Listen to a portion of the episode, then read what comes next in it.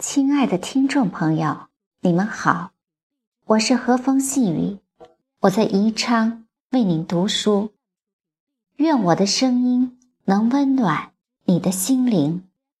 今天给大家带来丰子恺的《做父亲》。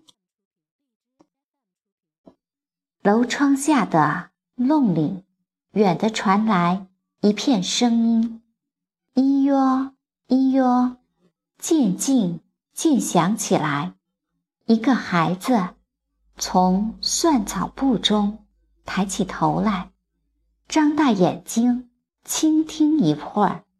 小鸡，小鸡，叫了起来。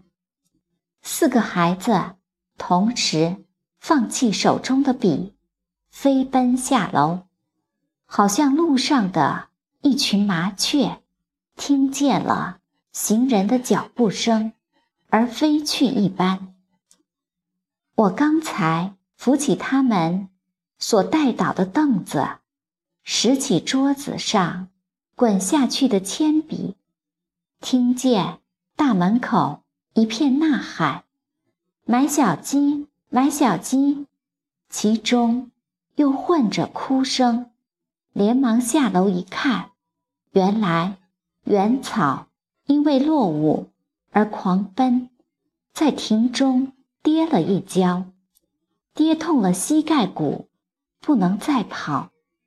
恐怕小鸡被哥哥姐姐们买完了，轮不着它，所以激烈的哭着。我扶了他走出大门口，看见一群孩子正向一个挑着一担。一约一约的人招呼，欢迎他走进来。原草立刻离开我，上前去加入团体，且跳且喊：“买小鸡，买小鸡！”泪珠跟了他的一跳一跳，而从脸上滴到地上。孩子们见我出来，大家回转身来，包围了我。买小鸡，买小鸡的喊声由命令的语气变成了请愿的语气，喊得比前更响了。他们仿佛想把这些音蓄入我的身体中，希望他们。由我的口上开出来，独有原草直接拉住了担子的绳，而狂喊。我全无养小鸡的兴趣，而且想起了以后的种种麻烦，觉得可怕。但相居寂寥，绝对摒除外来的诱惑。而强迫一群孩子在看惯的几间屋子里隐居这一个星期日，四也有些残忍。且让这个一约一约来打破门庭的沉寂，当作长闲的春昼的一种点缀吧。我就招呼挑担的，叫他把小鸡给我们看看。他停下担子，揭开前面的一笼，咿哟咿哟的声音忽然放大，但见一个细网的下面蠕动着无数可爱的小鸡，好像许多活的雪球。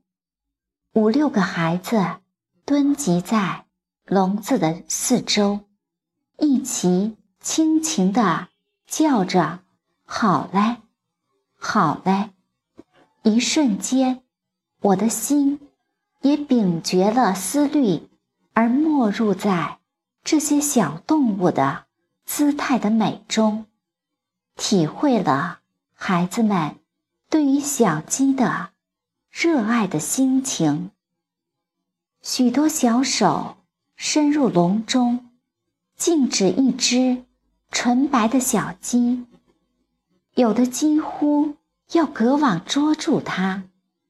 挑担的忙把盖子无情地帽上，许多一哟一哟的雪球和一群好来好来的孩子，就变成了咫尺天涯。孩子们怅望笼子的盖，依附在我的身边。有的伸手摸我的袋。我就像挑担的人说话。小鸡卖几钱一只？一块洋钱四只。这样小的要卖两角半钱一只，可以便宜些否？便宜勿得，两角半钱最少了。他说过，挑起担子就走。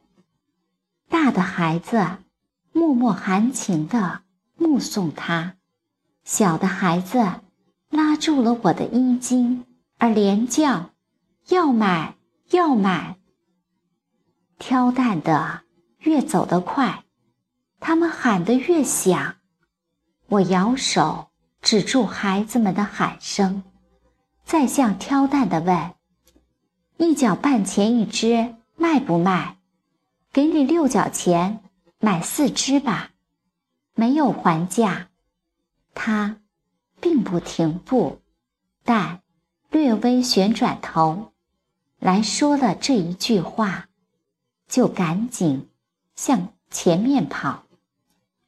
一哟一哟的声音渐渐地远起来了，原草的喊声就变成哭声。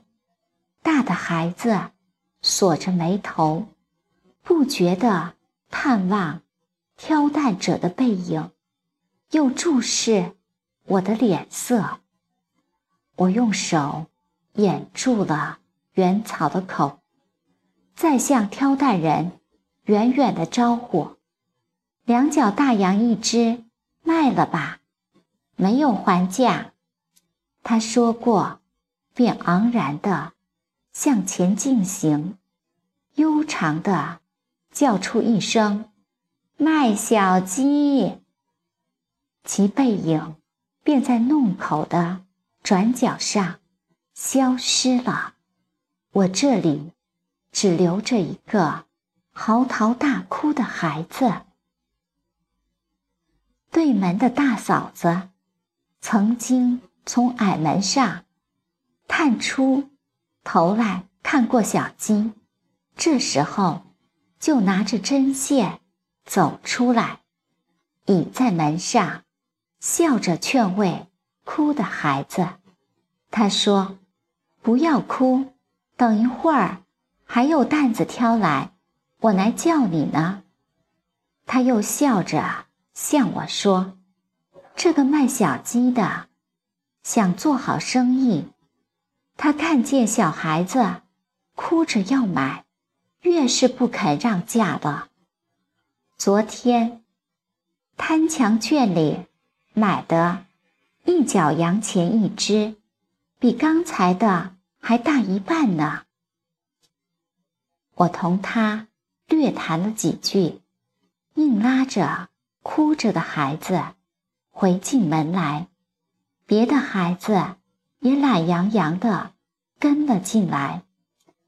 我原想为常闲的春昼找些点缀，而走出门口来的，不料讨个没趣，扶了一个哭着的孩子而回进来。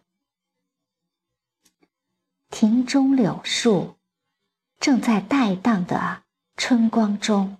摇曳柔条，堂前的燕子正在安稳的新巢上低怀软语。我们这个刁巧的挑担者和痛哭的孩子，在这一片和平美丽的春景中，很不调和啊！关上大门，我一面为园草开拭眼泪，一面对孩子们说：“你们大家说好来，好来，要买，要买。”那人就不肯让价了。小的孩子听不懂我的话，继续抽噎着；大的孩子听了我的话，若有所思。我继续抚慰他们。我们等一会再来买吧。隔壁大妈会喊我们的，但你们下次。我不说下去了。因为下面的话是：看见好的，嘴上不可说好；想要的，嘴上不可说要。